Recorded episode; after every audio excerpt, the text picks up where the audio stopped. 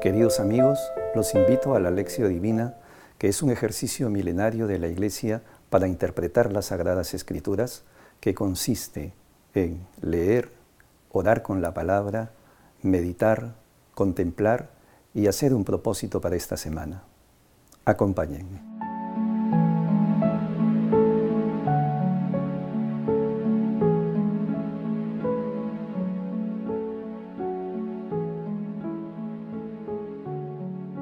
Oración inicial. Santo Espíritu de Dios, amor del Padre y del Hijo, ilumínanos con tu sabiduría para que podamos comprender el mensaje que Jesús nos quiere comunicar en este día. Espíritu Santo, otórganos la gracia para que la palabra sea nuestra escuela de vida Madre Santísima, intercede ante tu Hijo Jesucristo por nuestra petición. Ave María Purísima, sin pecado concebida.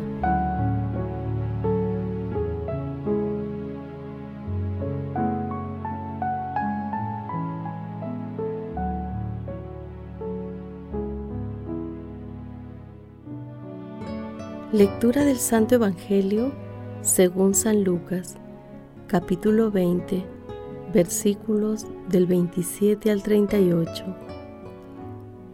En aquel tiempo se acercaron a Jesús unos saduceos que niegan la resurrección y le preguntaron, Maestro, Moisés nos dejó escrito, si a uno se le muere su hermano, dejando mujer, pero sin hijos, cásese con la viuda y dé descendencia a su hermano.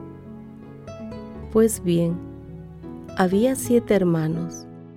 El primero se casó y murió sin hijos. Y el segundo y el tercero se casaron con ella. Y así los siete murieron sin dejar hijos. Por último, murió la mujer cuando llegue la resurrección, ¿de cuál de ellos será la mujer? Porque los siete han estado casados con ella.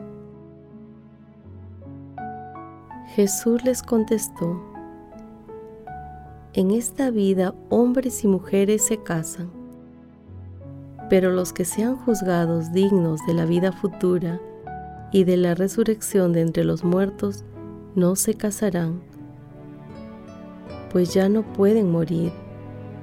Son como ángeles, son hijos de Dios porque participan en la resurrección.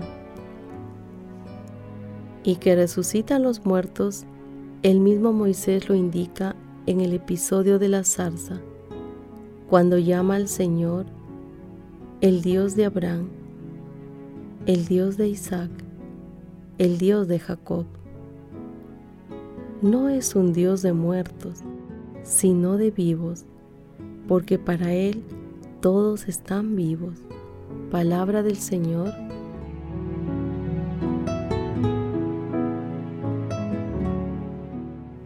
El pasaje evangélico de hoy se sitúa después de la reflexión que Jesús hace sobre el tributo al César.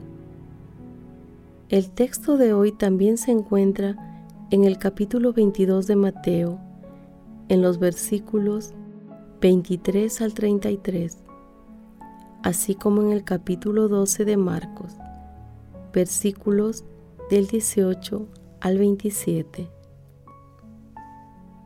Los saduceos negaban la espiritualidad e inmortalidad de las almas, así como la resurrección de los muertos.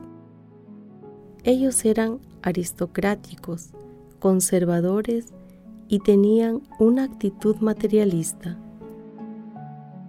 Por ello, en un ataque planeado, a través de la pregunta que hicieron, querían ridiculizar la propuesta de la resurrección de los muertos que hacía Jesús. En tal sentido, alegan la ley mosaica del levirato, que se puede leer en el capítulo 25 del Deuteronomio, versículos del 5 al 10. La respuesta de Jesús trae por los suelos todos los argumentos de los saduceos. En primer lugar, Jesús afirma que el matrimonio es una realidad temporal, necesaria para la prolongación de la especie. En segundo lugar, en la resurrección no habrá necesidad de conservar la especie, ya que la resurrección no es la simple prolongación de esta vida, sino un estado de vida absolutamente pleno, donde ya no habrá necesidades que satisfacer. En tercer lugar, Jesús prueba la resurrección con la escritura. Al hacer referencia al capítulo 3 del Éxodo, versículos 6 y 15. De esta manera, afirma que Dios es un Dios de vivos y que, por lo tanto, la vocación de todo hombre y mujer es llegar a compartir esa vida plena con Dios.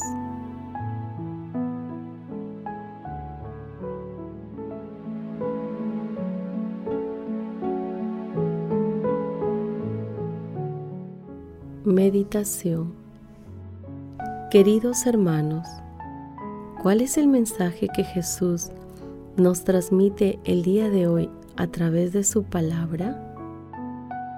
Yo soy la resurrección y la vida. El que cree en mí, aunque muera, vivirá.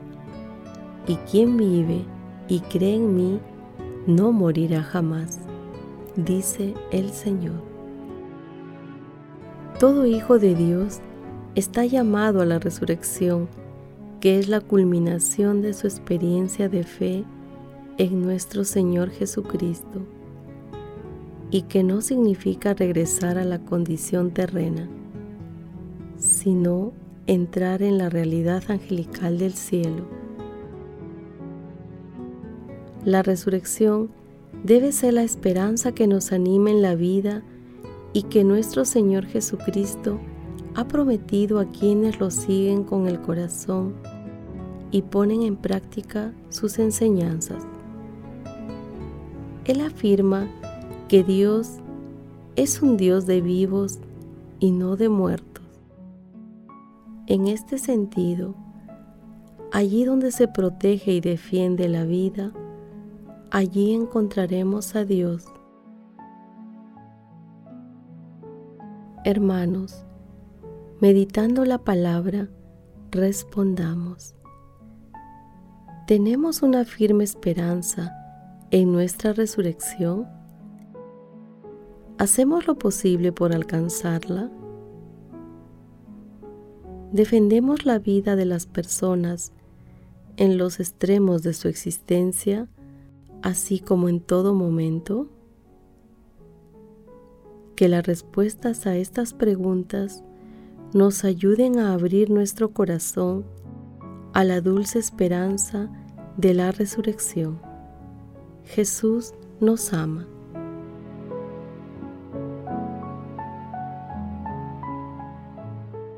Oración.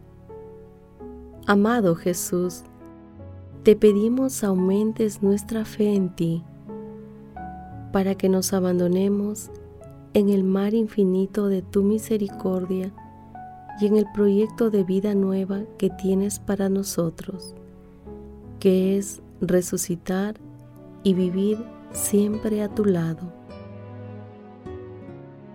Amado Jesús, haz que comprendamos que la resurrección se hace realidad donde se lucha por evitar la muerte.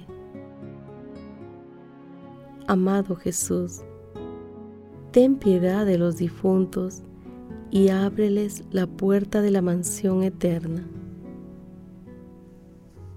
Madre Santísima, Madre de la Divina Gracia, intercede ante tu amado Hijo por nuestras peticiones.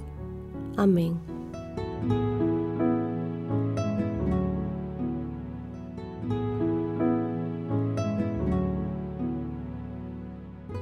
Contemplación y acción. Hermanos, contemplemos a nuestro Señor Jesucristo a través de un escrito de Teodoro de Antioquía. Los que por el bautismo nos incorporamos a Cristo, fuimos incorporados a su muerte.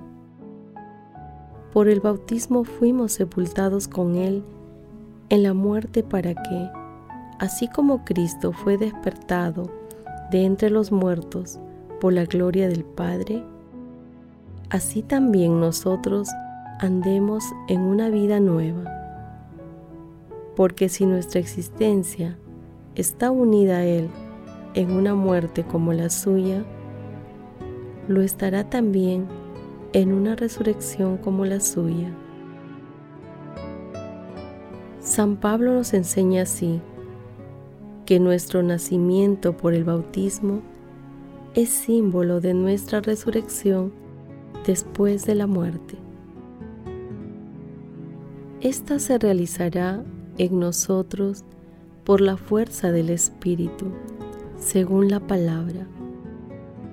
Lo que se siembra en la tierra es perecedero. Lo que resucita no puede perecer. Lo que se siembra no tiene ningún valor.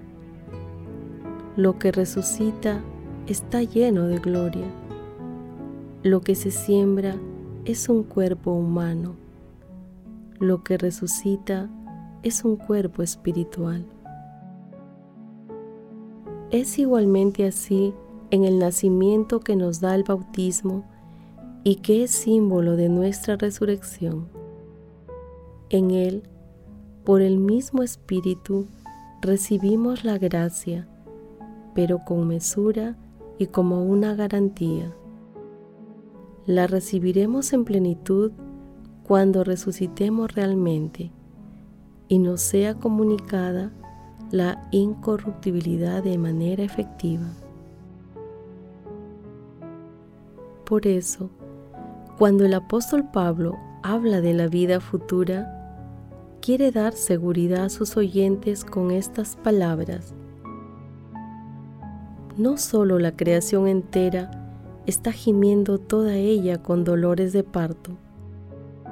También nosotros, que poseemos las primicias del Espíritu, gemimos en nuestro interior aguardando la redención de nuestro cuerpo. Porque si en el tiempo presente hemos recibido las primicias de la gracia, esperemos acogerla plenamente cuando se nos dé el gozo de la resurrección. Señor, creemos en tu resurrección y en la de los muertos, tal como lo rezamos en la oración del credo y estamos dispuestos a seguirte. Por ello, nos comprometemos a cumplir tus enseñanzas diariamente defendiendo la vida de las personas más vulnerables y a través de la realización de obras de misericordia en favor de nuestros hermanos más necesitados. Glorifiquemos a Dios con nuestras vidas.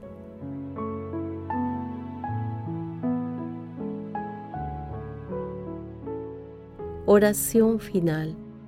Gracias Señor Jesús por tu palabra de vida eterna. Que el Espíritu Santo nos ilumine para que tu palabra penetre a lo más profundo de nuestras almas y se convierta en acción. Dios glorioso, escucha nuestra oración. Bendito seas por los siglos de los siglos. Madre Santísima, intercede ante la Santísima Trinidad por nuestra petición. Amén.